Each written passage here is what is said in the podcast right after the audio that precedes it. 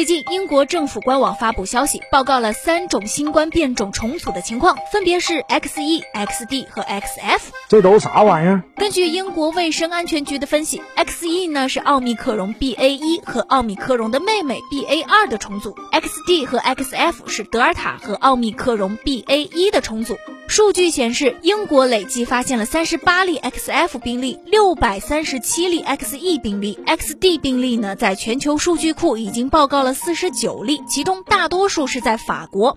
现在，奥密克戎毒株已经成为了全球主要流行毒株，其中亚型变种 BA 二毒株的传播能力最强。不过，有研究表明，新的变异毒株 XE 的传染速度又比 BA 二高了百分之九点八。